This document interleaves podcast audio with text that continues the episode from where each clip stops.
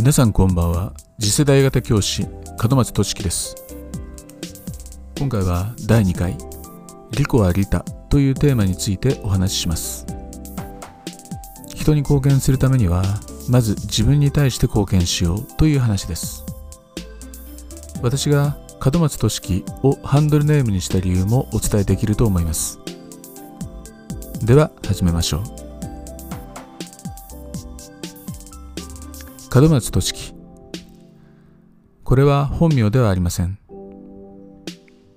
あなたは門松俊樹を知っていますか？私が二十歳で彼の音楽に初めて出会ってとちょうど30年が経ちました。とても長い間彼の音楽を聴き続けてきたわけですがまずは門松俊樹の音楽の魅力について話します。一言で言うと彼の音楽の魅力は昭和の香り漂うかっこよさにあります。ある時はナルシスティックにある時はセンチメンタルに響く歌詞とメロディーを昭和の香りに乗せて皆様にお届けする。そんな雰囲気の曲を作ってくれます。でこれが私にぴったりとハマったわけです。かっこいいんだけど洗練されていません。でも洗練されていないっていうのは今の時代に合っていないだけなので私や私よりもずっと門松さんにハマっている方々にとっては特に意味のないことなんですね。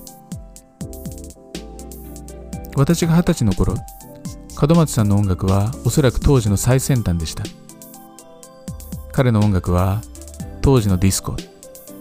今で言えばクラブでよく流されうねるようなグルーヴ感に酔いしれる人が大勢いたと思います。私も当時東京タワーという曲を皮切りにのめり込むように門松サウンドにはまっていきました。私は昭和の人間なので昭和の最先端である彼の曲に惹かれるのは当然かもしれません。さて門松俊樹の音楽や彼の人となりが気になる人はご自身で調べていただくことにして。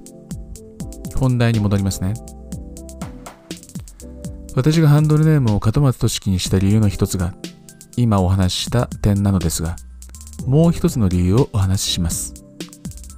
それは私たちは皆徹底した利己主義に基づいて人生を考える必要がある。といった信念があるからです。利己主義とは辞書では社会や他人のことを考えず自分の利益や快楽だけを追求する考え方。また他人の迷惑を考えずわがまま勝手に振る舞うやり方。エゴイズム。このように説明されています。ここだけ読むとちょっと共感できる感じではないですよね。ですのでちょっと見方を変えていきます。有名な7つの習慣という書籍に私的成功という言葉があります。7つの習慣には人生を豊かにするために必要なまさに7つの習慣が紹介されていますが私的成功を実現するためにはその中の第1から第3の習慣を身につけなければならないとされています。第1の習慣は主体的である。第2の習慣は終わりを思い描くことから始める。第3の習慣は最優先事項を優先する。これら3つを習慣化することで私的成功に到達できるというものです。私はこの考えに初めて触れた時かなりの衝撃を受けました。単に今述べた3つの習慣を意識して人生を送ってこなかったからなのですがこれら3つの習慣は一言で言えば自分を大切にするということであり私は自分を大切にしてこなかったと気づかされたからです。自分を大切にしないというのは自分は無価値だと自己卑下してしまう見方もありますが私の場合は自己卑下的要素が2割で残る8割は自己投資にコスト。例えば時間やお金やエネルギー。そういったコストをかけてこなかった。というものでした。簡単に言えばその時々の仕事や悩みに追われ一時的な対処をして次に進むといったことを繰り返して今日まで生きてきたということです。そして休日になれば何かに夢中になることもなくメディアが提供する娯楽を消費する程度の時間を過ごす。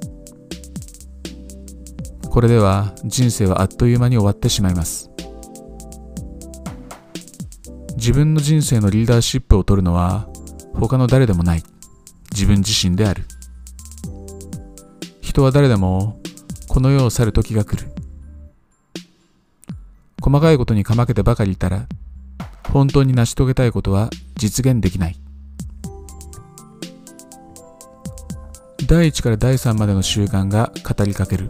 こういった考え方を日常生活で徹底しないといつか必ず大きな後悔を感じることになる。ということが実感できるようになったわけです。人は一人では生きられません。ですから最終的なゴールは7つの習慣の後半で語られる。公的成功です。周囲の人と協力し信頼関係を構築し心を通わせ大使を達成する。しかし公的成功の実現にあたってはまず私的成功を果たさなければなりません。個人が未熟なままでは誰と一緒に物事を進めてもうまくいかないからです。ですから、まず利己。しかし、この利己はいつかたどり着く公的成功につなげるために不可欠である利己です。つまり、利他につなぐための利己なのです。門松俊樹は都市の読みで変換をかけた数多くの候補の一つに過ぎません。しかし、リコという名は私自身や読者の方に、まず自分自身にもっと関心を向け、注意を払い、限りある時間を納得のいく形で使ってほしい。そんな願いを込めて付けた名前です。実はこうして字面を見てみるとかなりの違和感があるんですよね。リコはどうしても自己中を連想させるし、都市と読みづらいし、何より門松俊樹の多くのファンの方から変なイメージを与えないでと叱られそうな感じがしたからです。さらに言えば、見た感じの落ち着きがあまり良くないです。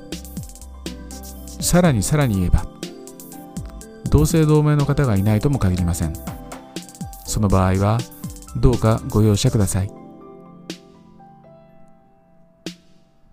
でも、リコの文字を見るたびに思い出してほしいのです。私たちはできれば自己実現してこの世を去っていきたい。そのためにまず自分自身に圧倒的な関心を向けてほしいのです。多くの人が様々なメディアを通じて他人の人生を追いかけることにエネルギーを割いています。そして多くの人が対人関係で一喜一憂しています。私の疑問は一つ。なぜあなた以外の誰かを自分の人生の中心に据えるんですか？ということです。あなたはあなた以外の誰かが主役を演じている物語の脇役に甘んじていてはならない。あなただけがあなたの人生の主役になれる。そのことをいつも胸に抱いていてください。